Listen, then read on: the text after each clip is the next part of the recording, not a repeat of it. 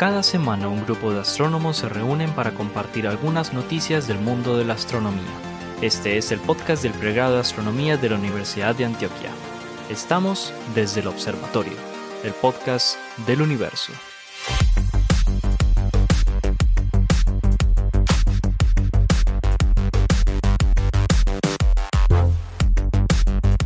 Hola a todos, bienvenidos a otro episodio de Desde el Observatorio. Este es el podcast de astronomía del pregrado de astronomía de la Universidad de Antioquia. Aquí están conmigo el profesor Pablo Cuarta, el profesor Germán Chaparro, el profesor Juan Carlos Muñoz, profesores del Instituto de Física de la Universidad de Antioquia, profesores del pregrado de astronomía. Y nos acompaña, como siempre, la profesora Adriana Araujo. Araujo, Araujo, de la Universidad Sergio Arboleda. No lo confundamos, no confundamos Ojo con Araujo. Ojo con el. Con la tilde y el, y el diptongo. Araujo. Ah, no, el- este es el hiato. Araujo es hiato, creo. Bueno. Sí, porque es una H ahí metida. Gra- Con la Eh, H. eh, no, no, es una sino que, se- que no, se, no se separa, no es Araujo, sino no, no, Araujo. no, no, no, no, no, no, no. ¿Cuál H? Como Arauca. Como suena de duro esa H, ¿sí o qué? Arauca. No, pero, que pero Pablo puede tener razón, sí. Sí, señor. Bueno, a ver. Bueno, adicionalmente hoy tenemos eh, un invitado muy especial que, nos, que aceptó muy amablemente eh, acompañarnos en este despelote, Danilo. Estamos hablando de Danilo González. Danilo es em, físico de la Universidad de Antioquia, tiene una maestría en astronomía en la Universidad Nacional y, oíste, yo, ya, ya, ya, ya tenés el, el título de doctor en física de la Universidad de Antioquia. Ya por fin, casi que no. Uy, qué bien, hermano. Eso se llama doctor, ya es doctor. parto con dolor. Danilo, Es de Danilo es de la sí. casa, también es profesor de acá del pregrado de astronomía. Además, excelente. También profesor del pregrado de astronomía. Dan- Danilo, bienvenido, hermano. No, muchas gracias Jorge, muchas gracias Pablo, Adriana, Juan Carlos. Bueno, acá compartiendo con ustedes este ratico. Excelente, hermano. Bueno, ya me imagino que conoces un poquito cómo funciona el podcast y la idea es que cuando quieras meter la cucharada lo hagas Una se con la confianza. recocha. Una se... una se la recocha. Oiga, Adriana tuvo que consultar las notas para buscar la palabra recocha. No podía saber qué era eso. página. Muy bien. Hoy comenzamos entonces con el profesor Pablo. Oiga, bueno, no. de- a- damos un saludo muy especial a Esteban Silva, que hoy está en trabajo de campo. En como Sonsón. dice por ahí. Eh, hoy descansa el profesor Esteban Silva. Pablo, hermano, comience pues usted este despelote. Bueno, a- a- a- ajustense pues los cinturones porque nos fuimos. Póngame atención. Aquí hemos hablado anteriormente, sobre todo el profesor Germán Chaparro, que es, digamos, el radioastrónomo del grupo. Ah, Hemos hablado de lo que en inglés se llama los Fast Radio Burst o los estallidos rápidos de radio. Son una cosa rara que se descubrió por allá en el año 2007 y desde entonces hemos estado observando, digamos, aleatoriamente en el, en el espacio profundo especialmente estos estallidos rápidos de radio. Normalmente eh, una sola señal y, no se repite. Un par de veces hemos encontrado señales, digamos, cíclicas que se repiten y van atenuándose.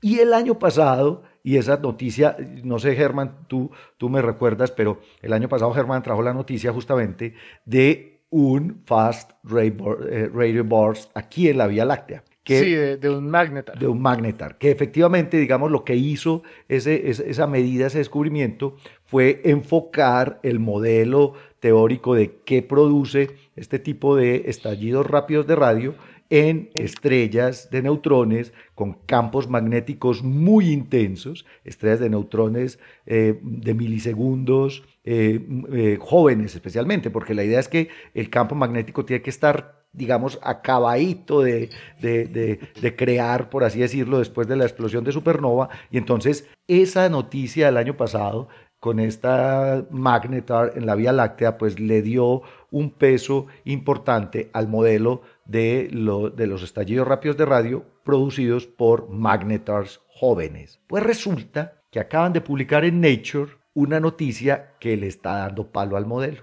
¿Por qué? Porque el año pasado, desde en, en marzo, abril y mayo de 2021, detectaron un, un estallido rápido de radio, esta vez repetitivo, se repitió cinco veces. Y fue detectado en una galaxia, una galaxia muy masiva que es, digamos, conocida, no es muy lejana, es una galaxia eh, local a unos 12 millones de años luz de distancia, son 3.26 kiloparsecs creo, que es M81. M81 probablemente los que son gomosos de las galaxias, como el profesor Juan Carlos Muñoz, le, eh, le debe sonar eh, conocida, ¿cierto Juan o no? Es por aquí una vecinita, sí, señor. Es Ah, una en, el cielo, en el cielo del norte. Exacto. Entonces, en M81, que es una galaxia, pues es grandecita, es importante, es una galaxia interesante, pues detectaron este estallido que se repitió hasta cinco veces eh, durante 2021 y fue detectado utilizando la, la red de radiotelescopios europeo, el European Very Long Baseline Interferometry,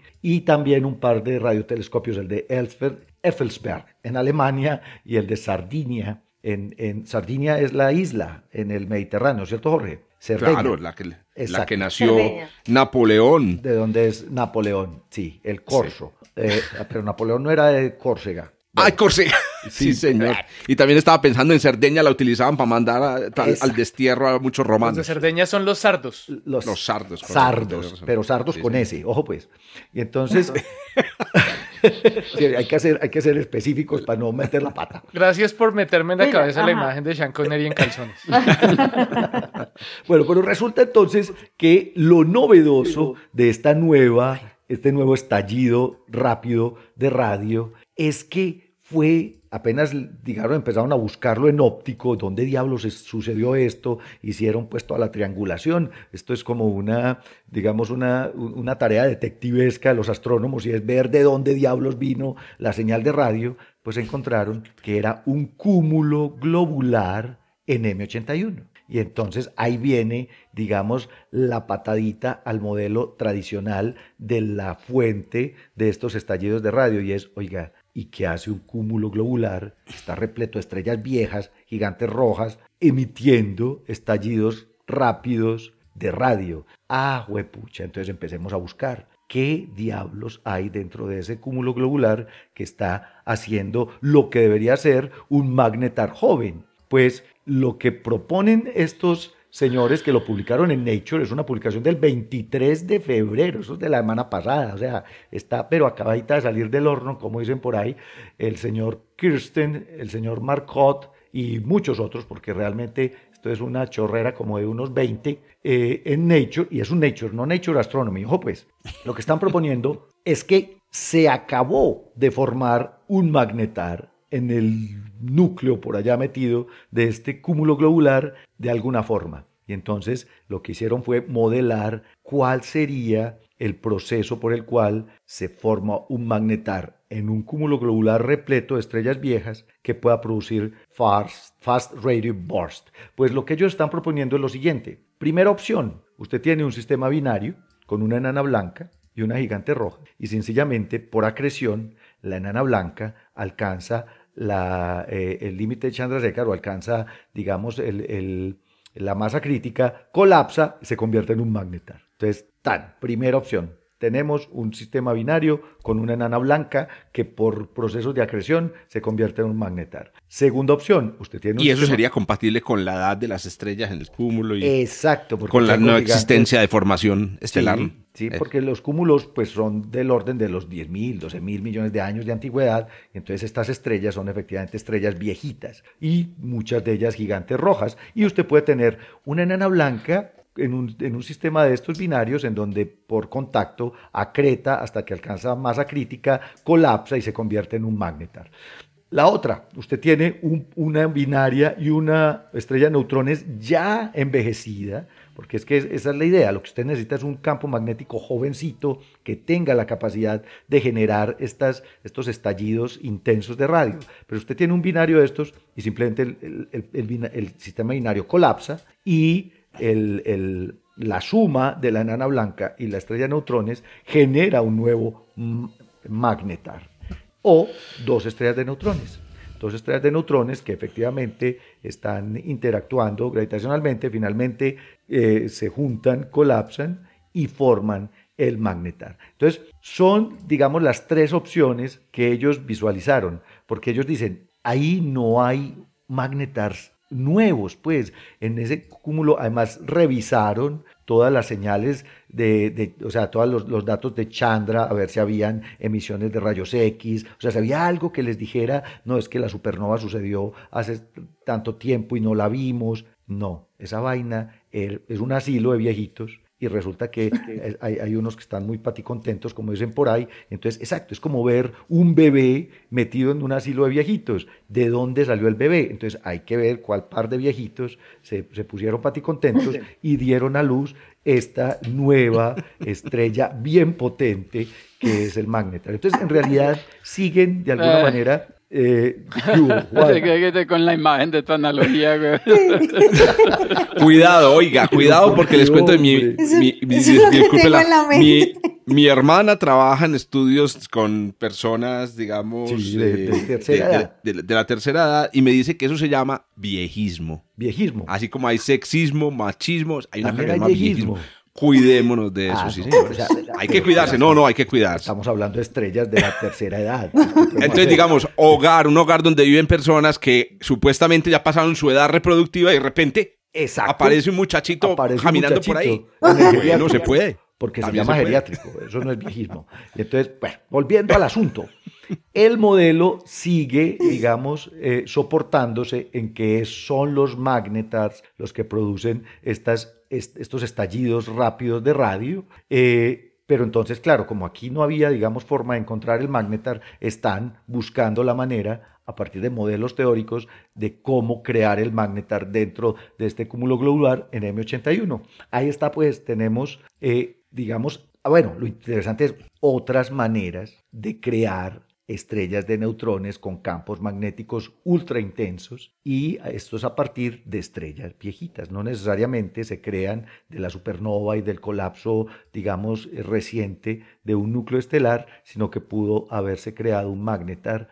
a partir de acreción de una nana blanca o a partir de la interacción de nanas blancas y estrellas de neutrones. Este, Pablito. este sería tipo como Mm, un, así. un nuevo mecanismo para crear objetos compactos, entonces. Exacto, es un nuevo mecanismo para crear Objetos compactos. eh, magnetars. Mm. Sí, yo diría que más que objetos compactos, Adri, porque yo creo que esa, ese mecanismo de crear estrellas de neutrones a, a partir de la nana blanca se conocía. Sí. Es crear magne- o sea, O sea, eh, objetos compactos muy magnetizados. Porque normalmente la creación de un magneta requiere como la amplificación del campo magnético por el colapso. El Exacto. colapso de una estrella, pero ya en el caso de una nana blanca, muy raro. Mm. Oíste, Paulinche, vení, explicarnos por qué tú empezaste con el chiste de que eh, Juan Carlos conocía M81. Hablemos de M81. ¿Qué- ¿Por qué es especial M81? No, en realidad es No, una no, galaxia. digo, ¿quién- quién es eso- M81? Yo aquí te iba a decir, no, no, realmente M81 no tiene nada de particular más que es una vecina. La cuestión es que eh, eh, el grupo de M81 y M82, uno las ve en el cielo del norte ahí por la osa, por la osa mayor,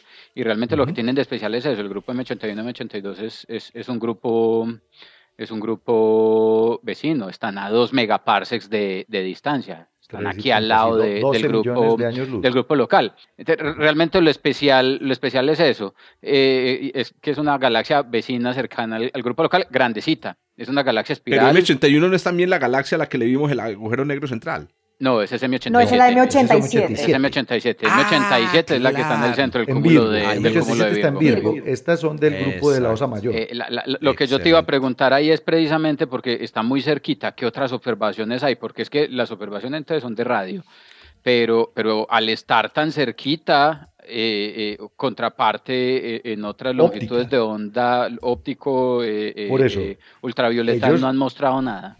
No, por eso ellos buscaron en el óptico y encontraron que la fuente del, del- de, de- de radio era un cúmulo globular Sí, pero de- en M81 y buscaron en, rayo- en Chandra, en rayos X, buscaron en altas energías y no había nada. O sea, el, el cúmulo es apagado en rayos X eh, y entonces lo que dijeron fue, esa vaina no explotó hacia, pues no se acabó de formar eh, eh, eh, a través del colapso, por ejemplo, de una, de, un- de una supernova, etcétera, etcétera. Buscaron por todas partes, en el óptico ubicaron el cúmulo globular, pero no encontraron nada más, a excepción de estas cinco señales de radio que aparecieron el año No, pasado. no, pues ahí están. Yo pregunto es precisamente, justo la noticia que yo traigo, que yo traigo eh, habla precisamente sobre la colisión, por ejemplo, de dos estrellas de neutrones, y el asunto es que, que esos eventos, colisiones de, de- de- de- de objetos compactos, dejan, dejan eh, eh, humo remanente del, del choque.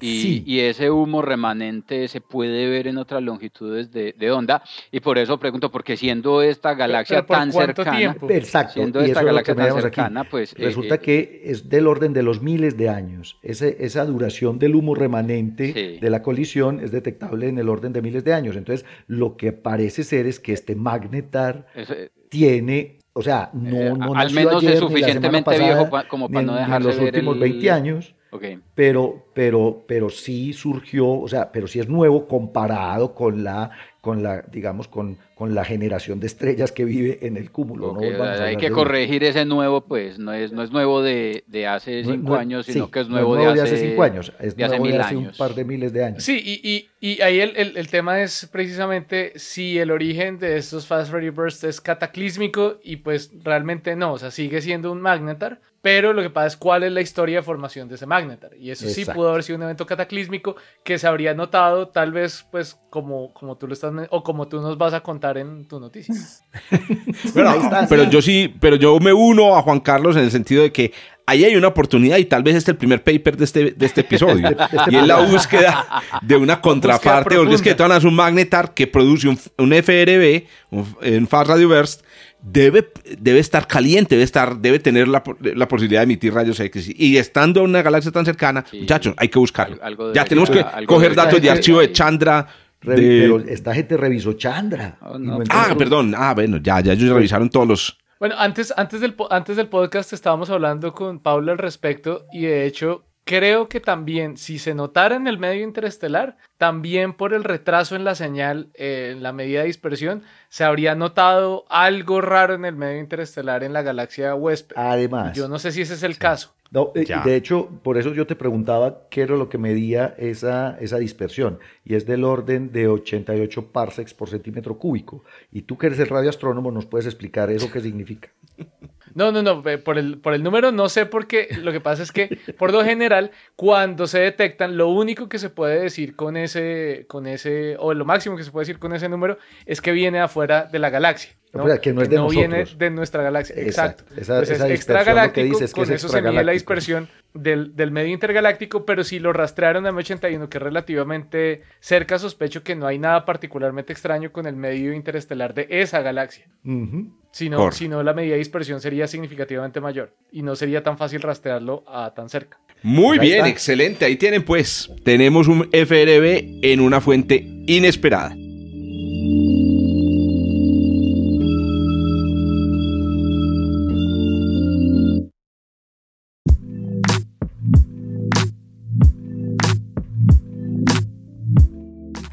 Don Juan Carlos, ya nos dejó con, con, con la, con, la, Sí. ¿qué? con la tensión. A ver, pues mencione que, cuente Ya pues, pues la historia completa. Ya, ya, ya les conté el, ya les conté el principio, ahora les voy a contar el Nos final. adelantaste. Eh, tan tan, eh, no mentiras, la noticia, la noticia. La primera observación de un resplandor residual de kilonova o un agujero negro recién nacido. Así dice pues el titular de la, de la noticia. Y es que parece eh, que se tiene evidencia observacional precisamente de lo que parecería ser eh, o lo que queda sobrando después de que ocurre una, una kilonova o lo que pasa en los primeros, literalmente hablando, en los primeros estadios del proceso de formación de un agujero negro, de un agujero negro mm, eh, estelar. Y cuando hablo de los primeros estadios, hablo de los primeros tres años, porque estamos haciendo observaciones de un evento que aconteció alrededor de hace, de hace tres años. Entonces, ¿qué- primero, ¿qué es una kilonova?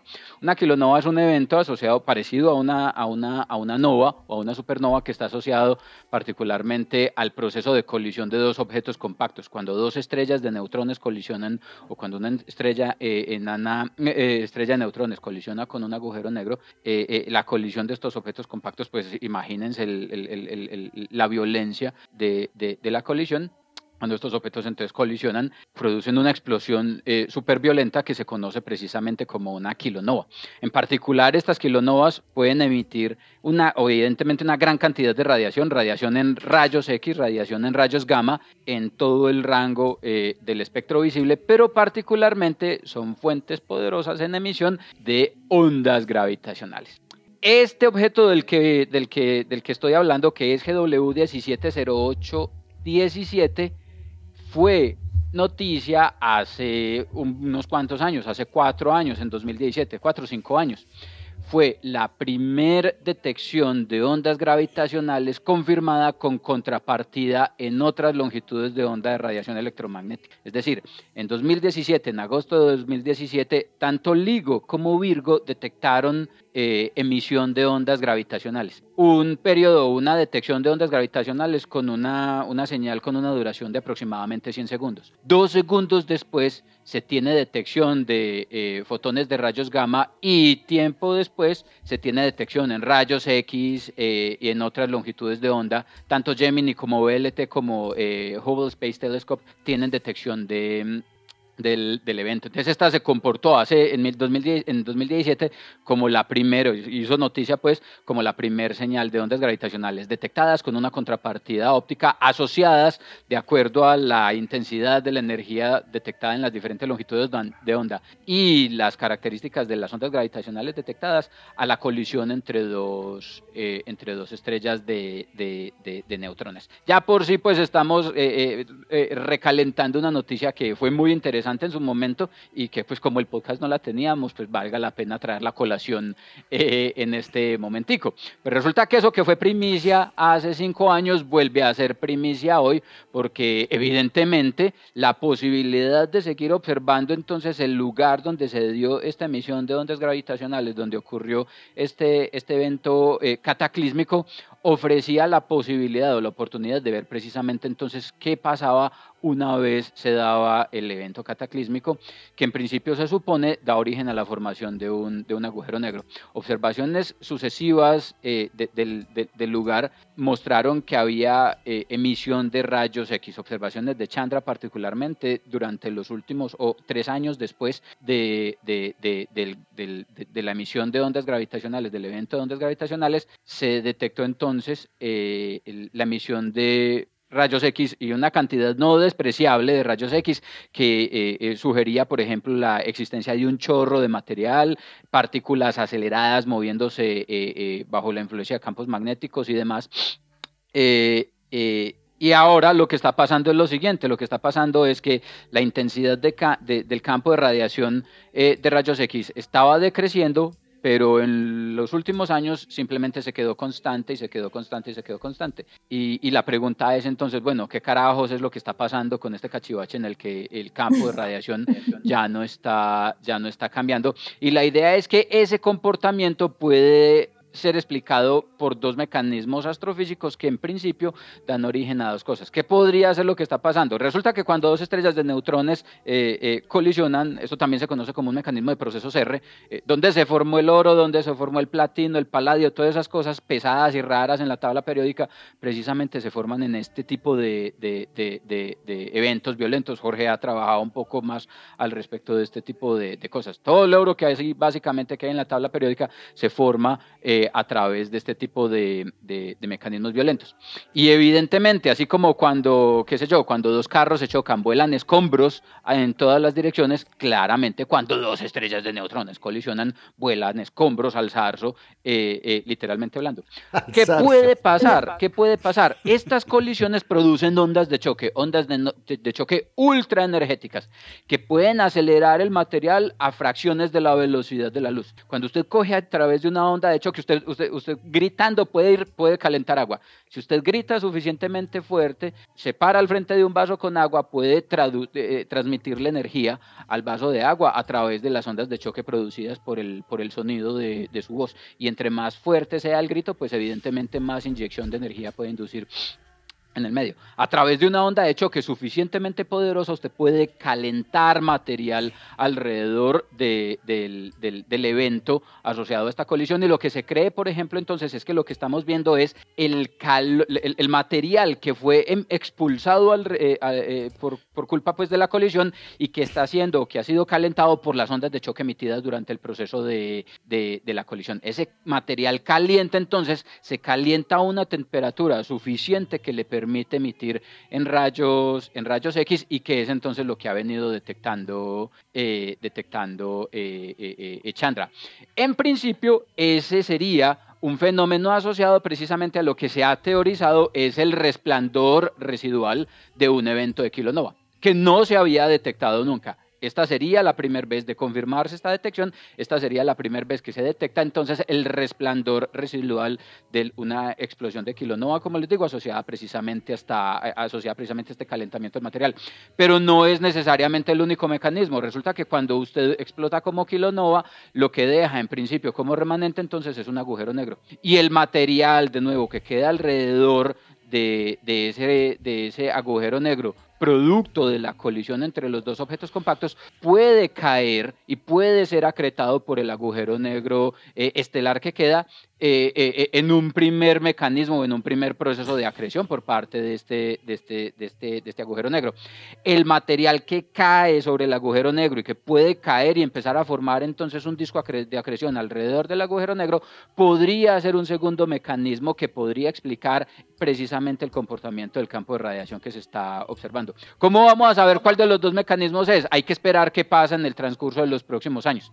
Si la intensidad del campo de radiación, que ahorita se está comportando más o menos constante, vuelve y crece, eso querría decir o eso sugeriría que lo que estamos viendo es precisamente el efecto este del, resplandor residual, porque en la medida en la que el frente de choque se va expandiendo más, las partículas se pueden mover a velocidades más altas y pueden emitir en en, eh, en, canales de energía mucho más, mucho más energéticos, lo que debería ser detectable entonces por los observatorios en rayos X. Si fuera el caso contrario, si fuera creación en un agujero negro, el material una vez se deposita en el disco, haría que el campo de radiación, que la densidad de flujo emitida entonces por este, por este material particulado disminuya hasta que se haga indetectable en particular, por ejemplo, en las longitudes de onda de radio, donde también se han hecho, se han hecho observaciones. En cualquiera de los dos casos, durante los próximos tres a cinco años, se va a tener que esperar qué es lo que pasa para poder confirmar si en efecto lo que se está observando es el primer evento de eh, eh, eh, observación de radiación residual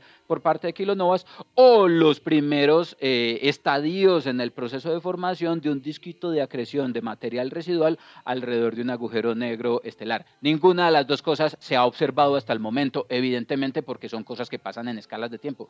En este caso son cortas, pero largas de todas formas para el tiempo de vida, pero tenemos de nuevo la fortuna de haber podido detectar el evento gracias a la detección de las ondas gravitacionales. Si LIGO y Virgo no hubieran estado ahí funcionando, muy probablemente no nos habíamos dado cuenta de qué es lo que habría pasado, porque claramente podríamos haber detectado de pronto el burst de gamma rays, pero difícilmente se habría podido asociar a lo que ahora se especula es eh, el eventual evento de la colisión de una estrella o de un par de estrellas de, neutrones. Ahí les dejo. Habrá que esperar entonces, puro pronóstico para lo que viene dentro de 3 a 5 años con las observaciones en rayos X de este, de este, de este cachivache. Oiga, este evento de, deberíamos declararlo el, evento astronómico del milenio, fue puta, casi, es que demasiado importante en la historia de la, astronomía. Muy, muy. Entonces, no solamente la transición de la astronomía electromagnética a la astronomía multimensajero, como lo dijiste, sino además, como tú estás mostrando, es la primera vez que tenemos la posibilidad de hacer un seguimiento en el tiempo.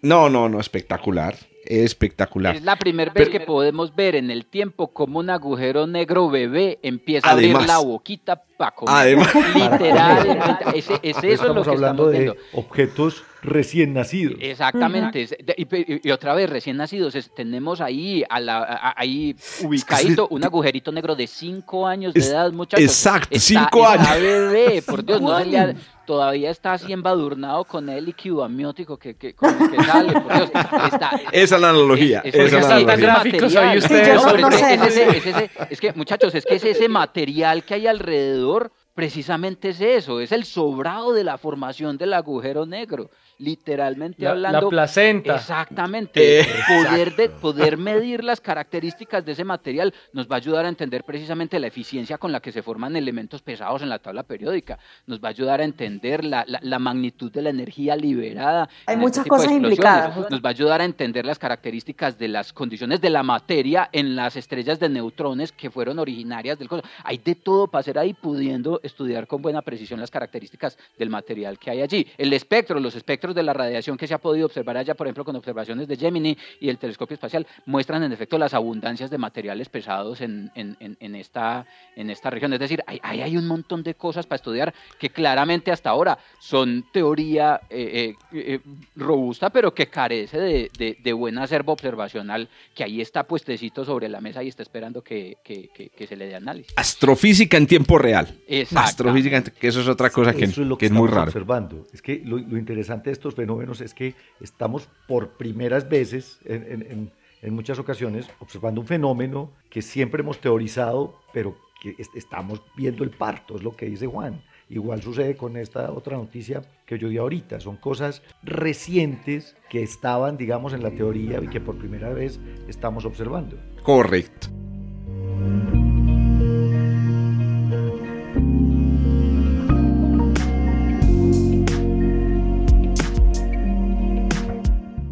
Muy bien. Danilo, se calentó este parche, hermano, así que usted ya coge, esta, coge la, la tea caliente. Hágame el favor y, y siga calentando este, esta A guachafita. ver, cuente usted, pues. a ver, pues. Bueno, la, la noticia que yo les traigo hoy es un tema que ya se ha discutido varias veces en, en- en este, en este programa de podcast, ¿cierto? Y ha venido, digamos, de... de- Se ganó nuestro corazón, Danilo, con ese comentario. Con esa frasecita ya. Al menos, al menos ya saben que hay uno que los ha escuchado algunas veces. Aquí hay que traer usted y dos más. Esto es piramidal. Así, eso es. Muy bien, este tiene que ver con, con el tema de, de cómo es que se ha formado las estructuras o los objetos del halo de, de nuestra galaxia, de la, de la Vía Láctea. Problema tiene que ver, y yo me recuerdo mucho, esto a mí me pareció muy bonito todo este tema, porque yo recuerdo cuando inicié, inicia, cuando estábamos iniciando con, con física, en la Universidad de Antioquia existía la escuela local de astrofísica que la había formado Jorge y la estaba trabajando Juan Carlos en esa época porque Jorge estaba por fuera del país. Y estábamos viendo unas clases donde hablábamos mucho del halo. Y nos mencionaban cuáles eran las estructuras del halo, entonces veíamos que, eh, que, que estaba lleno de cúmulos y que las estrellas eran muy viejas, que allá se formaban esas estrellas, uno no entendía exactamente por qué se están formando ya las viejas, por qué están distribuidas ya las viejas, por qué en el disco las nuevas. Y ahora recientemente han empezado a ocurrir un montón de estudios que tratan de explicar todos estos componentes, todos estos objetos miembros del halo galáctico, digamos, a qué pertenecen. Y ahí ha empezado a aparecer un montón de cosas interesantes. Entre ellas, pues como ya se ha hablado en otros, en otros capítulos, eh, básicamente el- nuestra galaxia es como, bueno, todas las galaxias más o menos grandes de los grupos con los que se encuentran, en los que se encuentran, son como Cronos, el dios griego ah, del tiempo que devoraba a sus hijos. Más o menos eso es El lo que está famoso pasando. cuadro de Goya, ¿no? Eh. Eh, en, en ese caso, la Vía Láctea pues eh, ha, ha estado un poco hambrienta eh, durante toda su historia y como tiene unas compañeras alrededor las ha empezado a devorar. Y en ese devorarse, en ese tragarse todos estos, todos estos residuos, to- todas estas todos estos galaxias enanas que lo acompañan, en ese momento se desprende un montón de pedacitos y pueden desprenderse de varias maneras o pueden desprenderse eh, al estilo vómito. He comido tanto que ya no me aguanto más expulso Pero- y tener un reguero ahí de cosas. la pintura de Goya, el vómito, Pero perdón, La Se está volviendo cada el vez peor. está la- peor. viejismo, ¿cómo era la otra? Viejismo. El viejismo, no, estamos... Oye, está muy podcast este. Ah, qué capítulo tan crudo este. O pueden terminar dispersados a lo Hansel y Gretel, eh, miguitas por ahí puestas en el camino. Ah, y el asunto es que todos estos objetos eh, que están regados y que antes pensábamos que eran solamente de la galaxia, y así pues nos lo contaban cuando era mucho más pequeño y estaba iniciando la carrera, eh, ahora sabemos que muchos de esos objetos pertenecen a galaxias eh, satélites a, a la nuestra ah, que han sido devoradas y han sido han empezado a, a, a elongarse y a destruirse por el canibalismo eh, de nuestra galaxia. Eso ya se había observado obviamente en otras galaxias, se observan muchísimas galaxias. Juan Carlos ha estudiado eso durante, durante mucho tiempo.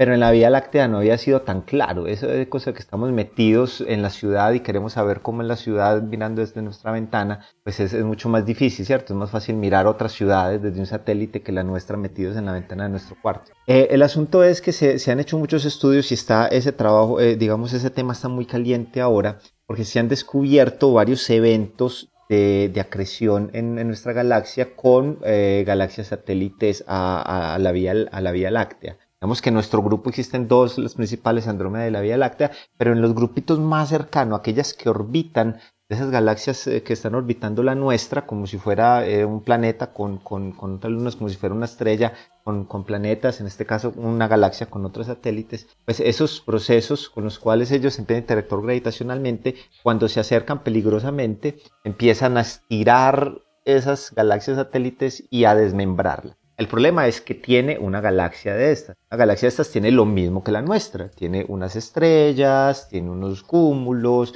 y cuando se empiezan a alongar, pues e, esas estrellas cúmulos empiezan a generar unos streams, unos caminos de, estrellas que están por ahí regados. Algunos le dan varias veces la vuelta a nuestra galaxia, otros están dispersados. Y el problema es si esto ocurre muy rápido, ocurre muy lento. Si los procesos ocurren muy rápido, muy lentos, generan diferentes objetos o diferentes riegos. Como les digo, genera un vómito tremendo o genera pedacitos disgregados como los pedacitos de pan de, de, Hansel y. Entonces, eh, en este trabajo estaban tratando, eh, que salió eh, apenas ahorita el 20 de, febrero, estaban tratando de encontrar cuáles eran esas migajas o cuáles son esos grupos que se han estado que se han estado trabaja, que se han estado trabajando digamos desde mucho tiempo. Cuáles son los verdaderos grupos por qué porque es que no se conoce con total precisión cuántos objetos se han formado in situ, se han formado dentro de nuestra galaxia, en el halo, son propiamente nuestros, o cuántos han sido producto de esos procesos de acreción eh, de, de, otras, de, otras, de, de, otras, de otros objetos miembros que han sido desmembrados y se han soltado levemente por ahí. Aparte de eso, son muchos cúmulos eh, estelares, muchos cúmulos globulares que vemos que son muy antiguos. Eh, como decían ahorita, son estrellas muy antiguas. Y esos son hasta de las más antiguas que pueden existir, que se han encontrado, pero también tienen unas características que tienen una metalicidad muy distinta a las estrellas eh, de, nuestro, de nuestra galaxia. Eso lo que quiere decir básicamente es que tenían un reservorio para formar unos elementos químicos, para para, para, formar estrellas muy distintas a las nuestras y que ocurrieron en etapas tempranas de, de nuestra, de, nuestra, digamos, de la formación de la galaxia. Entonces, el asunto con esto es que si bien ya se han estudiado y se conocen algunos de esos objetos que han estado acretando, que se han estado fusionando con, con, con, con nuestra galaxia, entre ellos está la, la, digamos, una de las más famosas que es Sagittarius, pero también está Sectus, está Gaia, Sashas, eh, Enceladus, está Wukon, Sequoia y todos estos esta gente empezó a utilizar un modelo donde no utilizaban como elementos a priori. A ver, una cosa es uno encontrar un cúmulo de estrellas. que usted lo ve en el espacio y eso es una pelotica. Así previsto usted ve Omega Centauri, es una pelotica de estrellas. Y otra cosa es ver un montón de pelotas tiradas por ahí y de alguna manera saber que todas esas peloticas regadas por ahí pertenecen a un mismo objeto que fue destruido hace mucho tiempo. ¿sí? Y además saber de dónde provenían y que, en qué momento ocurrió eso y si le ha dado varias veces la vuelta a nuestra galaxia antes de, de, ser, de, digamos, desaparecer. Y además de eso, algunas de esas están más o menos metidas por ahí, están atravesando el disco, otras están atravesando el bulbo, porque tienen unas órbitas muy distintas. Entonces esta gente lo que hizo fue eh, utilizar, y ahí es donde viene una de las cosas novedosas de ellos, utilizar un, un, espacio eh, que se conoce el espacio de la acción energía para tratar de, determinar los procesos eh, cinemáticos de, estas, estrellas. Eh, esto básicamente lo, que muestra es que ellos empiezan, aunque los grupos estén muy disgregados por muchos lugares y muy diferentes regiones del espacio, eh, empiezan a encontrarse como unidos porque tienen como una misma energía o comparten unas mismas características de movimiento o de evolución, digamos, de sus órbitas. Entonces, cuando, analizan estos objetos en el espacio de, la acción, un concepto pues fundamental en física que habla sobre la evolución justamente de, las partículas, que, de la evolución energética, las partículas en un lapso de tiempo determinado o, en una trayectoria determinada, eh, encuentran unos grumos y estos grumos les dicen que potencialmente provienen de, mismo, de la misma estrella. El asunto es que lo interesante de esto es que esos, eh, la acción se suele conservar cuando la galaxia primaria, la principal, la que empieza a engullir a las demás, eh, digamos, el potencial gravitacional, el potencial galáctico, eh, se conserva o, digamos, evoluciona sin perder energía sin perder mucha energía y se ha demostrado que nuestra galaxia eh, ha estado evolucionando de esa manera. El potencial galáctico evoluciona muy lentamente con el tiempo y eso permite que se conserven las cantidades de acción de estas galaxias que se engullen permitiéndoles encontrar unos grumos en ese espacio, que no es un espacio de distancia, sino que es un espacio de acciones, y así han logrado determinar sin tener previos, em, em, sin, introducirle nada previo al, al, al, digamos, al, programa que están utilizando, sin decirles, vea, estos, estas estrellas, estos, estos streams, estos cúmulos eh, o estos, estas galaxias enanas satélites son, son de tal grupo, sin decirle nada de eso, como se hacían anteriores trabajos, tiraron todo un, conjunto de datos y ellos empezaron a agrumarse y encontraron los mismos cinco principales y grandes que se habían encontrado antes y ahora parece que encontraron otro nuevo llamaron Pontus, que también la mitología griega pues es, el mar, el, hijo de Gaia, uno de los hijos de Gaia que, que, el mar. Estamos ante un momento donde se están empezando a reconocer eh, eh, o a encontrar toda esta, esta evolución ah, dinámica y química de los objetos que orbitan alrededor de nuestra galaxia y se está empezando a estudiar bastante cuáles son los objetos que realmente se formaron de nuestra galaxia, propios de nuestra galaxia, y cuáles empezaron a, a, ser parte de, ese desmembramiento, esas migajas que soltaron en el, en el, digamos, en esa hambre que ha tenido la Vía Láctea con sus vecinos. Danilo, eh, Danilo me puso a... Yo, yo, tengo muchas para decir, pero solamente voy a decir dos, pues. Eh, la, primera es que Danilo me puso a viajar 20 años en el pasado. sí, hace rato. A la escuela local de astrofísica. Conozco a Danilo desde que casi que salió del colegio. En efecto, cuando Jorge y yo dictábamos la escuela local de astrofísica, que fue básicamente el precursor del pregrado de astronomía y lo que ahora son los diplomas de de, astronomía. Allá, allá le dictábamos clase a Danilo, a Mario Sucerquia, a Andrés Felipe, Esteban Silva también estaba ahí, yo mismo pues también obviamente. Eso eh, eh, bastante, bastante valiosa fue en esa, esa iniciativa en ese, en ese momento. Bonito acordarse de eso. Se te cayó la cédula, Juanca. Y, de que estamos muy bien. no, y, ah, la vejez hay que llevarla con dignidad, muchachos. Estamos viejitos. No, y mira cómo ha cambiado eso, cómo ha avanzado un eh, poco eso, el conocimiento. Eso. Cualquier iniciativa, por pequeñita que es, si usted le echa agua, eso crece. Entonces, eso, eso es importante para los que nos están escuchando. Eh, eh, eso por un lado. La otra, es, ya hablando ya con relación a la noticia, poniéndonos serios. esto que, que, Danilo nos está hablando de, de, de las variables, que, en mecánica, pues nosotros las llamamos las variables ángulo, eh, eh, eh, es algo que cuando hacemos simulaciones lo usamos mucho para, por ejemplo, identificar estructuras, pero yo realmente nunca había visto que las usaran para las, para las observaciones. La idea de, usar estas variables de ángulo es básicamente como, como la idea de Usted tiene una forma de identificar una familia de personas viendo si las personas se parecen, pero otra forma más precisa de hacerlo es tomar muestras de sangre de las personas y hacer un secuenciamiento, un, eh, secuenciamiento genético. Eso le permite hacer una identificación más precisa de las cosas. En el espacio de fase, que es como nos está hablando Danilo con esas variables acción-ángulo, eh, eh, mirar esas variables acción-ángulo es análogo a en esta, en, esta situación no ver si la gente son familias, son miembros de una familia por ver si se parecen o no se parecen, sino hacer una un, secuenciamiento genético. Este mecanismo nos permite identificar con precisión si las estrellas en efecto pertenecen a la misma, a la misma familia. Y, yo honestamente nunca había visto que las usaran para, para identificar estructuras en observaciones, lo que me parece no solo sorprendente por lo difícil que es ya hacerlo con una simulación es complicado, hacerlo con las observaciones debe ser eh, eh, tediosamente complicado, sino que, que, me parece una idea brillante, no sé cómo no se nos había ocurrido hacerlo antes. Pero probablemente por la dificultad probablemente por la dificultad de hacerlo con las observaciones. Va, por dos caminos. Primero, lo que ellos buscaban era que, que pudiese formar un marco para las simulaciones, para, para, para la simulación de formación de galaxias. Eh, digamos, iba en, en primer, eh, una, una, de las cosas que, en la que estaba dirigida. Y la otra es que como ahora se tienen datos de Gaia y se tienen datos más o menos precisos con el, el Early Data Release 3, ¿cierto? Que se conocen bien las posiciones. Digamos que ellos necesitan varias cosas para poder hacer esto. Dentro de esas están eh, conocer muy bien las posiciones de los objetos, eh, definitivamente se tiene que conocer bien, saber también la distancia a la que se encuentran, y esto implica o la distancia directamente por algún método, digamos, de variables, de estrés variables, o a través de paralajes, en, el caso de Gaia, pues a través de paralajes, eh, saber los movimientos propios y saber las velocidades en la línea de visión. Entonces, cuando, como antes no se tenían tantos parámetros precisos, ahora se trató de iniciar. Pero además de eso se necesita otra cosa, es ahí donde está el, la pata coja del, del, sistema y es el modelo de potencial de la Vía Láctea, que es una cosa terrible y difícil de lograr ah, y que no se sabe exactamente cuál es. Entonces, dependiendo del modelo que usted pueda elegir, va a encontrar unas cosas o va a encontrar otras y eso también lo hace muy bien. Entonces, estamos hablando de un espacio de seis parámetros, un, espacio de fases de seis dimensiones,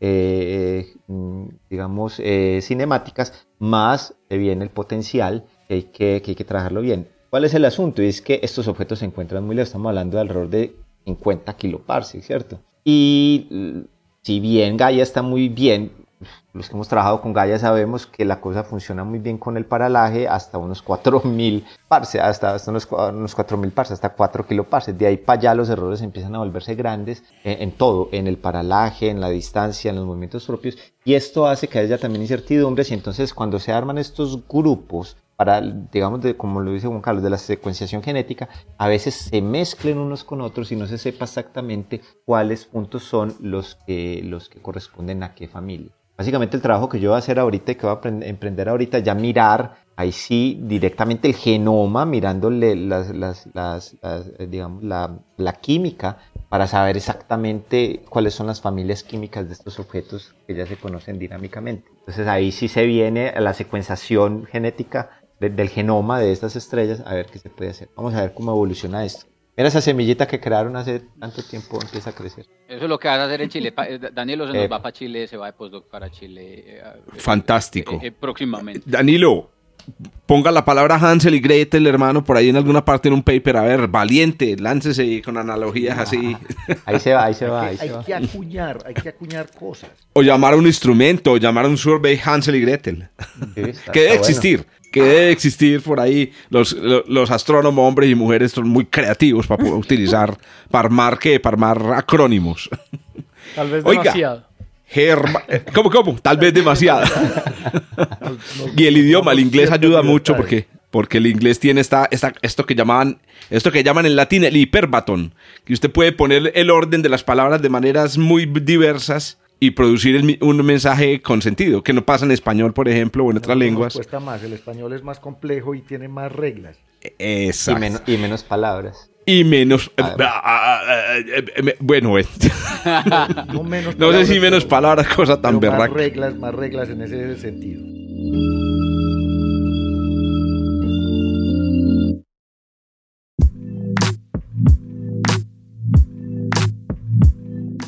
Germán, hermano, hágale usted pues a ver si vamos terminando este, este episodio. Bueno, hágale usted y después sigue una noticia mía, pero necesitamos que presente la suya para que termine. Esta noticia mía es muy cercana, digamos, al corazón aquí del podcast porque eh, es de un tema en el cual estamos tratando de iniciar un proyecto de investigación con Pablo dentro de la universidad y de hecho ya dos, bueno, hay un estudiante se graduó en este tema, tenemos un estudiante ahorita, una estudiante... Eh, trabajando en esto. Y eh, el tema es eh, la, digamos, el intento de observar una señal, un eco de una época que viene un poquito después del Big Bang, digamos un poquito comparado con toda la historia del universo, porque de todas formas son 180 millones de años después del Big Bang, una época llamada la época de reionización. Entonces, eh, mi noticia es que hay malas noticias para el supuesto o el primer reporte de la era de reionización del 2018. Tremendo, sí.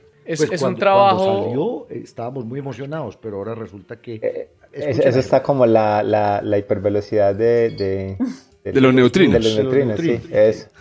los neutrinos sí, superlumínicos. Eso, fue, y, eso es algo, de hecho, interesante que los mismos autores de esta respuesta a ese primer estudio eh, les dicen como, oiga, pero de todas formas fue muy chévere ese, ese reporte porque independientemente de lo que haya pasado, revivió en gran parte el interés por este tema. Pero bueno, el caso es que este es un, este es un artículo de eh, Ravi Subramanian, un, un científico indio del Instituto Raman de Investigación en Bengaluru, en la India. Es un artículo que está en Nature Astronomy del 28 de febrero. Y afortunadamente, muy queridos ellos, también está el preprint en Archive, ¿no? Que varios de los últimos artículos de Nature que hemos traído. Uy. Pues pucha, estaba No, no, no hemos podido leer. difícil encontrarlos. Mm. Mm. o sea, ya Entonces- Nature hackeó a, a Sci-Hub. Sí, sí, se- los hackearon No, de vuelta. Pero no solo eso, sino que es que no suben los preprints. De hecho, es muy común que los, los papers que someten a Nature no suben el preprint al archive. Entonces se queda uno como que... De autores egoístas. muy- Mm. Mensaje a todos Sí, los autores egoístas. Suban, por sí, favor. lo ponen, eh, por ejemplo, en. Scholar, Google Scholar. Poco uno no en encuentra. el No. GitHub. No, en el GitHub. Este, ¿Cuál es el otro? LinkedIn. Y pues po- por, por, por la pandemia, además, las universidades aquí en Colombia, pues ya tampoco están pudiendo pagar esas suscripciones tan obscenas que cuestan los Nature, entonces tampoco por otras plataformas legales se puede, se puede, se puede entrar. Pero bueno, el caso es que eh, es una respuesta al reporte original de la, era de, de la época de reionización del 2018 del artículo del, sí, de la detección liderada por eh, Bauman llamada en el proyecto llamado Edges, que significa em, ¿qué es lo que significa Edges? Yo por ahí lo tenía anotado y ya se me olvidó. Eh, ah, como que Es un acrónimo, ah, un acrónimo. Sí, sí. Ujú, Sí, Experiment to Detect the Global Epoch of Reionization Signature. Correcto.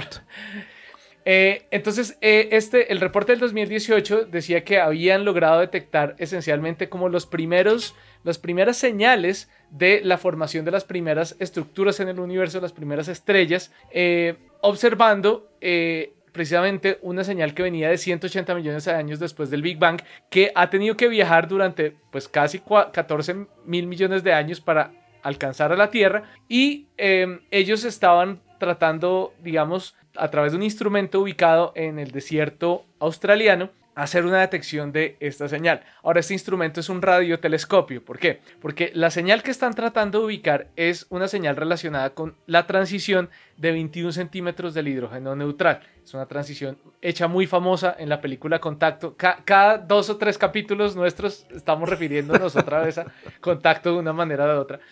Eh, es, una, es, una, es una señal que produce el hidrógeno neutral en el universo eh, y está ubicada a una frecuencia correspondiente a 1420 MHz, ¿no? El, digamos, eh, calculada con eh, que es el- es la velocidad de la luz sobre, eh, sobre mm, La longitud de onda. 21 centímetros.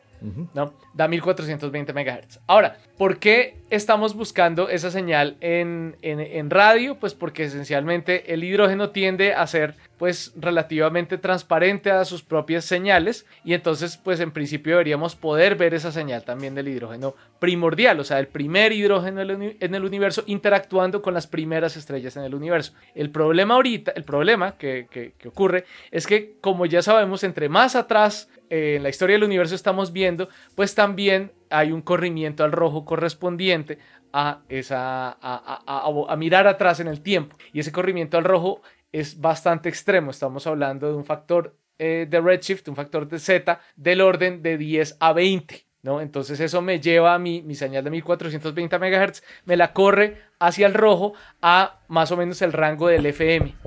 ¿Sí? De- Entonces eso hace muy complicado desde el punto de vista tecnológico Imagine todo el detectar esa señal. que escuchamos en FM nosotros. Eh, Exactamente, usted pone radioactiva y al ladito está la- eh, el, el Está la universo, el de- universo temprano emitiendo en la línea de ¿Qué 21 va? Usted pone una licuadora y ya.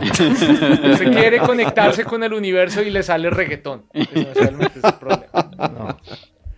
Entonces, eh, ellos, ellos Eso se llama reporte. No mentiras que no vamos a hablar de estas cosas. No, no, no, no. no, no. Ellos, ellos hicieron entonces un análisis de, de unos datos tomados con este radiotelescopio en una parte muy aislada. Lo, hicieron de una forma muy juiciosa y reportaron una absorción por el hidrógeno neutral. Esa absorción es debida a un efecto llamado el efecto Whiteheisen-Field. Es un efecto que tiene que ver con que el hidrógeno, al interactuar con, las primeras con la luz de las primeras estrellas, se enfría un poco y al enfriarse un poco entonces es capaz de absorber y entonces absorbe parte de esa señal y por eso se ve como un bajonazo en el espectro de radio. Y lo malo es que el, el, el bajonazo que ellos reportaron, esa absorción que reportaron en ese espectro de radio, era demasiado extrema, era mucho más profunda que cualquier mecanismo cosmológico que se conociera. Y entonces, pues como eh, fue tan, tan, ellos estaban tan seguros de su detección, entonces eh, mucha gente trató de como inventar nuevos modelos cosmológicos para poder explicar Hay que cambiar absorción. la física. Hay que cambiar la física, sí, eso, eso es bastante grave. Por otro lado, la gente muy, muy del lado de la, de la instrumentación también estaba dudando, no solo porque se requería nueva física, sino porque argumentaban que, que los instrumentos no daban para hacer esa, esa, esa detección, en gran parte por el, el análisis del suelo, que en últimas era un análisis muy teórico porque el suelo actúa como un espejo, pero pues no como un espejo perfecto. Entonces a esta gente del artículo que les traigo hoy, a Subramanian, se les ocurrió hacer un experimento parecido, pero poniendo a flotar una antena sobre, un, sobre una extensión grande de agua, en particular aquí sobre un río, sobre un río. ¿Para qué? Para que el medio sea más homogéneo y más fácil de entender y más fácil de modelar que la arena en el desierto australiano. ¿Sí? como para simplificar un poquito el problema. Entonces ellos eh, hicieron una campaña de observación en el 2020, entonces se fueron a diferentes partes en la India para buscar lugares muy aislados, con poco ruido, porque, poca interferencia de radio, y entonces echaron a flotar una antena diseñada por ellos, una antena cónica, sensible a estas longitudes de onda correspondientes al FM, a estas frecuencias correspondientes con el FM, y entonces hicieron exactamente la misma toma de datos de los, del otro grupo. Este proyecto se llama SARAS, eh, significa Shaped Antenna Measurement of the Background Radio Spectrum. Así se llama el, el experimento de los indios. Ahí está.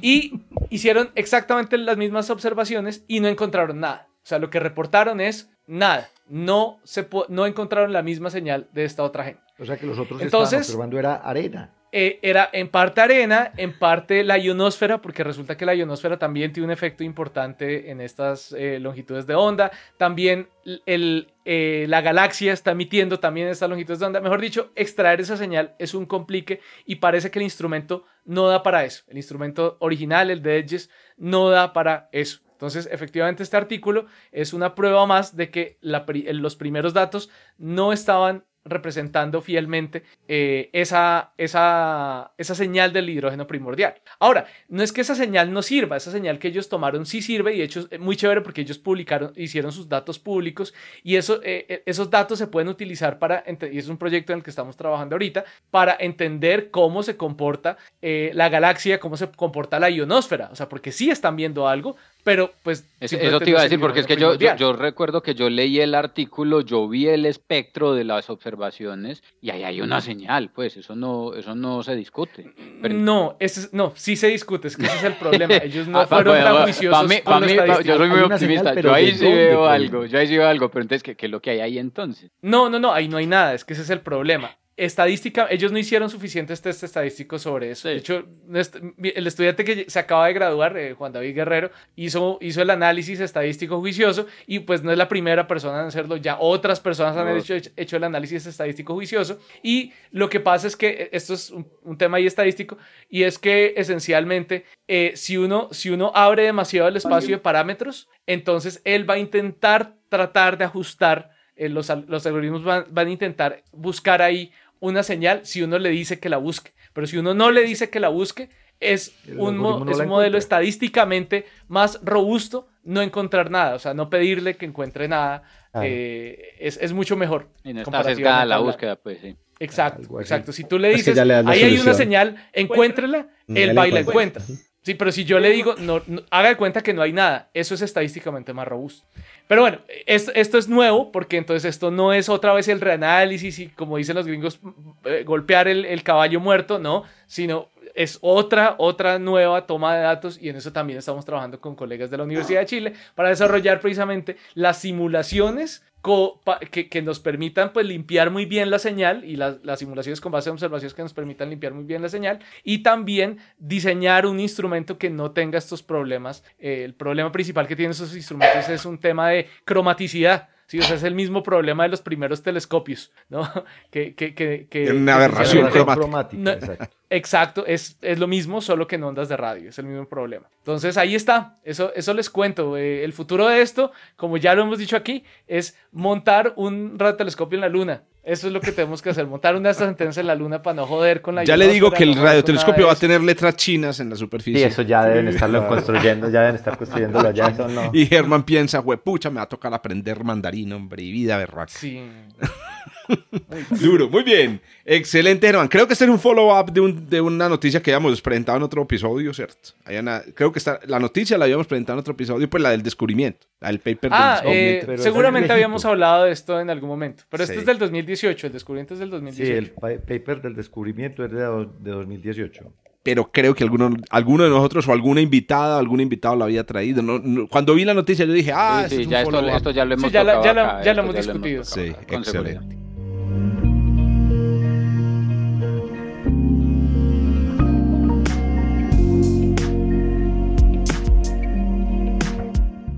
Muy bien, bueno, y termina, terminamos este, este, este episodio con una noticia cortica. Voy a darla un poquito, digamos, más abreviada porque es un, es un paper teórico que acaba de ser publicado.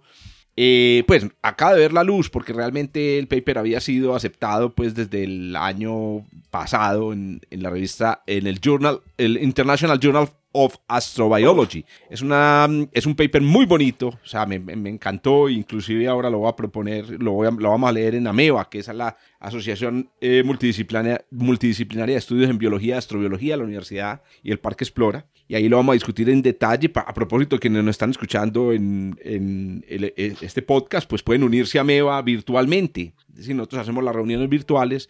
Búsquenos por ahí en redes sociales, en Twitter, en Facebook. El caso es el siguiente, muchachos. Em, resulta que eh, acaban de proponer tres autores que a propósito son de son tres nombres importantes en astrobiología, que son Adam Frank, David Greenspoon y Sarah Walker. Acaban de proponer una hacer una propuesta teórica muy bonita relacionada con el hecho de que mm, eh, en la vida, en la evolución de la vida en un planeta, se dan unas cosas que se llaman grandes transiciones, ¿cierto? Grandes cambios eh, en, en la manera como funciona la vida, especialmente en su relación con el planeta. Entonces se han identificado grandes transiciones en la historia de la vida, como por ejemplo la transición de vida eh, unicelular a vida multicelular, ¿cierto? Eh, que se produjo pues hace, hace unos 2 mil millones de años, la transición de vida, eh, digamos que no utilizaba la luz del sol, al uso de la, luz del sol, la transición de vida marina a vida te- terrestre todas esas transiciones involucraron una relación con el ambiente. Por ejemplo, cuando se inventaron los organismos, los primeros organismos vivos hace 2.500 millones de años, la fotosíntesis, cambiaron la- empezaron a cambiar la atmósfera de la Tierra, al punto que produjeron la atmósfera que hoy conocemos, que es una atmósfera que tiene 20%, una quinta parte de la masa es de oxígeno. Pues esta gente está proponiendo que hay otra transición y que estamos a puertas de esa transición y es la transición de, eh, de un planeta eh, que no tiene inteligencia a un planeta inteligente. Hágame el favor, un planeta sin inteligencia a un planeta inteligente. Vamos a aclarar qué es eso de planeta inteligente rápidamente. Eh, la- la idea es esta, usted puede pensar en la vida en un planeta, la vida como un fenómeno que ocurre en un planeta. O puede pensar como la vida como una propiedad del planeta, como una eh, la vida, digamos, ocurriendo eh, o, o como, sí, como parte del planeta. Y eso es lo que pasa con la biosfera actualmente. Usted no puede pensar hoy en la Tierra, ¿cierto? Sin pensar en, en la, en la actividad de todos los organismos vivos que definen la composición atmosférica y la manera como evoluciona esa, esa composición atmosférica. No es posible desconectar la vida de, de su atmósfera. Pues esta gente está diciendo que en el futuro va a pasar algo parecido, pero con eh, la civilización tecnológica que vive en la Tierra. Actualmente la Tierra es un planeta en el que ocurre una civilización tecnológica, pero en el futuro podría ser la civilización tecnológica una propiedad de la Tierra. Ahora, ¿cómo se va a notar esa diferencia? Se va a notar en la manera como nuestra civilización tecnológica se integre a la Tierra como un proceso geológico. Actualmente, ¿qué hacemos nosotros en, en nuestra, nuestra, nuestra civilización? Afecta al ambiente, o sea, estamos produciendo gases de invernadero como, como locos, aumentando la temperatura del planeta, estamos llenando de microplástico el océano, etcétera, pero no hay una Usando integración. Python a lo venteado.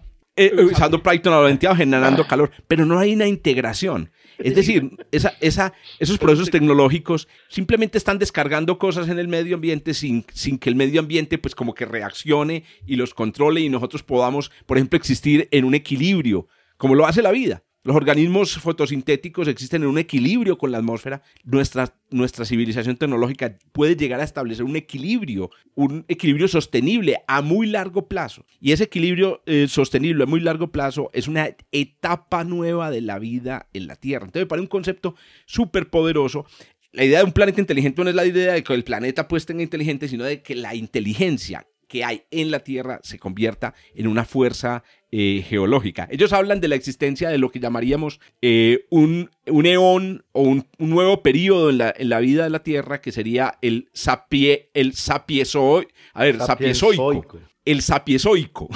¿Cómo era, ¿Cómo era lo del oico y el heno? Sa sapioceno o sapiezoico el, el, el sapioceno, el, el, el, el, el eoico, ay, pucha, ¿cómo es que era? Se me olvidó. Vos, vos el eoico es una, es una terminación griega. Esos, el león. Eh, sufijos. Sí, sí, correcto. Pero Estamos se, en el se me olvidó.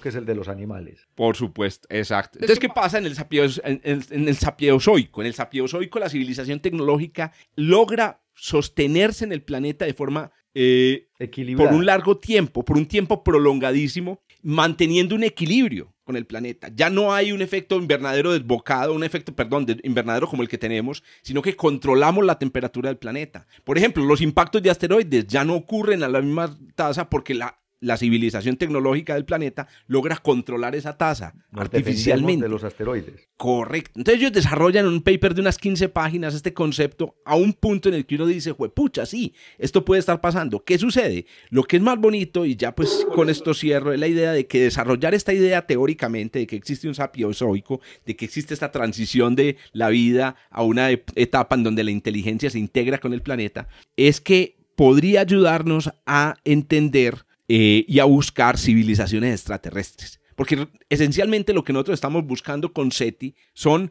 ellos lo llaman eh, tecnósferas inmaduras. Estamos pensando en la búsqueda de tecnosfera. ¿Qué es una tecnósfera inmadura? Celulares. Por ejemplo, lo que hay en la Tierra. Una civilización que llena de CO2 la atmósfera sin control. Exacto. Y todo, y todo, todo nuestro, el uso de, de, de, señales de radio con emiso, emisión, digamos, omnidireccional. Todo eso hace parte de una tecnosfera inmadura. Estamos buscando tecnosferas inmaduras. Pero tengamos en cuenta lo siguiente. Hay una característica que tienen en cuenta que, que tienen las, las, tecnosferas inmaduras y es la tendencia a autodestruirse. Lo estamos viendo ahora la, con la... la adolescencia tecnológica de la que hablaba Sagan. Correcto. Si, si nosotros buscamos te, tecnosign, eh, tecnoseñales, tecnofirmas de tecnosferas inmaduras, no la vamos a encontrar. ¿Por qué? Porque es que la te las tecnosferas inmaduras desaparecen. Tenemos que empezar a buscar. Y, y duran esta, poquito. O sea, y dura, duran poquito. Ese es otro uh -huh. punto importante. Tenemos que empezar a entender lo que puede suceder hacia el futuro en la Tierra. Esta, esta conexión sostenible entre la civilización tecnológica y el ambiente para saber qué buscar en, un, en, en, en exoplanetas, para saber cómo encontrar estas civilizaciones inteligentes. Usted, usted Jorge, paper. Dale, dale. Me, mencionan aquí porque estamos hablando del uso, digamos, inteligente también del planeta. Estos niveles de Kardashev están por ahí en algún lado o ellos no le paran muchas bolas a esto porque no introducen sus propios introducen sus propias escalas uh -huh. hay unas escalas aquí eh, nuevas digamos que se han venido que además es una, esta teoría se ha venido desarrollando en la literatura científica en astrobiología um, de, para desarrollar más a fondo el concepto del antropoceno que yo me imagino que muchos de los que nos escuchan ustedes saben que ya es casi un hecho reconocido en la comunidad eh, de geológica estratigráfica que vivimos en una era geológica que se llama el antropoceno, uh -huh. ¿cierto? En una era que, que, que ya no, en, en, la que los humanos logramos cambiar eh, geológicamente el planeta. O, Pero, o sea que, eh, sí, dale, dale, Germán. No, que, que, me preocupa porque suena como que lo único que necesitamos para eh, solucionar el problema de encontrar vida inteligente del universo es averiguar cómo no autodestruirnos en los próximos 100.000 años. Tal cual. Y a eso súmele, exacto. Está, esa, está esa como ventaja. fácil, ¿no? Pues. No, pero piensen en esto. El, el asunto es Piensen averiguarlo, es implementarlo. Yo creo que averiguar sabemos, el asunto es ponerlo a funcionar. ¿Sí? No, pero miren una cosa como, como lo que presentó Danilo hoy, ¿cierto? Cómo utilizando eh, herramientas intelectuales muy sofisticadas logramos resolver un problema que parecía irresoluble. Entonces, una cosa muy bacana de este trabajo y de este tipo de esfuerzos que se parecen, parecen ser unos esfuerzos de, de- de- científicos durante los momentos de mayor eh, contenido de cannabido- cannabi- ¿cómo es que es cannabino- Cannabinoides. Cannabinoides en la sangre, por no decir que estaban enmarihuanados. un artículo de este que parece un artículo que parece ser un artículo muy teórico, puede ayudarnos a resolver el problema de la sostenibilidad del planeta. Podemos empezar, Juancho y, y todos, a, a utilizar herramientas teóricas para entender cómo serían esas civilizaciones integradas a su, a su planeta de forma sostenible y por ahí derecho empezar a entender cuáles son las estrategias que nosotros debemos utilizar para, para hacer más sostenible nuestro, nuestro- el desarrollo. Entonces, eh, los autores lo dicen, estamos resolviendo dos pájaros de un solo tiro, un, pájaro, un problema teórico aparentemente súper esotérico, la búsqueda de vida inteligente, y otro nuestra supervivencia. Son de esos papers que uno lee y uno dice, como- se siente como un fresquito, como quien dice, leí un paper que al mismo tiempo me va a servir para entender el futuro de la humanidad, ¿cierto? Que- que- que Eh, un paper de astrofísica, uno- astrobiología. Uno de esos papers esperanzadores. Pues paper me dio lo, contrario, un fresquito, la verdad. Bueno, no. Digamos que un fresquito en el sentido como moral, como que es que a veces uno se siente entró un como medio- bochorno. Que lo Sí. No, pero Uno sí- yo, yo creo que lo vamos Yo a veces siento como vergüenza en medio de todas estas, estas, estas crisis mundiales, de la crisis climática, leyendo artículos sobre el, el interior de los planetas terrestres. Y yo digo, "Hue puta, hombre. Sí. O leyendo artículos sobre la, la era de la reionización mientras afuera están sentido, dando en ve. la jeta. Ayer, ayer estaba leyendo unos modelos del interior de planetas de test. Ahí tenemos un par de citaciones. Jorge, yo no sé si la viste por ahí, estaba en el archive. Bueno, No, no la vi. Vi el artículo, vi, vi que, vi que salió el artículo, pero no sabía que habíamos tenido citaciones. Excelente. Nos, van, nos, nos consignan, ¿cierto? Nos con- ah, no, no. ya sabemos quién paga el es que no. almuerzo hoy.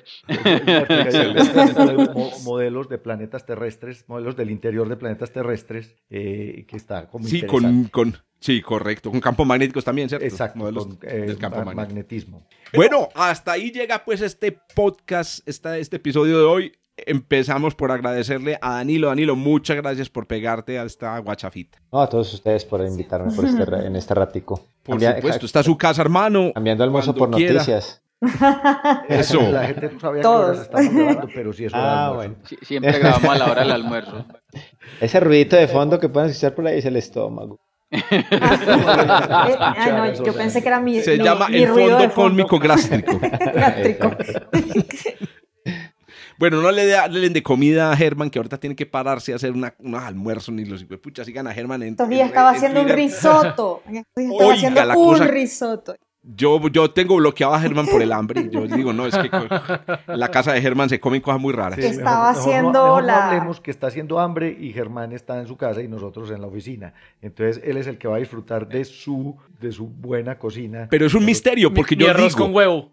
Yo No, digo, no creo, Germán no publica las fotos de, sus, de su almuerzo el viernes y yo digo, pero ¿a qué horas este hijo de puta hizo eso? Ey, qué pena. ¿A qué horas Germán estaba haciendo eso? Y yo lo vi sentado con nosotros trabajando. Se levanta pegado. Hablando de cosas, ¿tú qué vas a hacer más tarde, Jorge? Mañana. Cu- cuéntanos qué vas a hacer más tarde, Jorge. Ah, Eh, ¿Qué plan yo tienes voy a- para ahora? cocinar. No, Cocinar, yo- no, tiene, no tiene coloquio. Tiene coloquio, coloquio iba a de decir astronomía. justamente que es ahí donde es, no, no, ¿cómo es? sin censura. Justamente, bravo, sin censura. Bueno, No, aprovecho para, para- para hacer propaganda bueno de del este coloquio. podcast es que nosotros No, nos no autocensuramos, entonces no hay censura. Eso es una maravilla, no tenemos, No una- tenemos. Un, un- un- un jefe de edición por ahí fregándonos por lo que decimos. Pero No, sí no. tenemos que evitar los micro, que no son micros, sino macros, microracismos, micromachismos, microviejismos, ¿cierto? Porque bueno, ahí nos vamos, ahí nos vamos puliendo lentamente. Habrá Nos escuchamos entonces la próxima. Chao, chao. Chao, chao. Hasta luego, estén bien. Chao, Chao, chao. Pues, chao, chao. Nos escuchamos, hasta luego. Gracias por escuchar desde el observatorio. Estamos en Spotify, Apple Podcast, Google Podcast y muchas más plataformas. Realizado por Jorge Zuluaga, Esteban Silva, Pablo Cuartas, Juan Carlos Muñoz y Germán Chaparro, profesores de astronomía del Instituto de Física de la Universidad de Antioquia. Con la producción y edición de quien les habla, Josué Giraldo, pregrado de astronomía de la Universidad de Antioquia.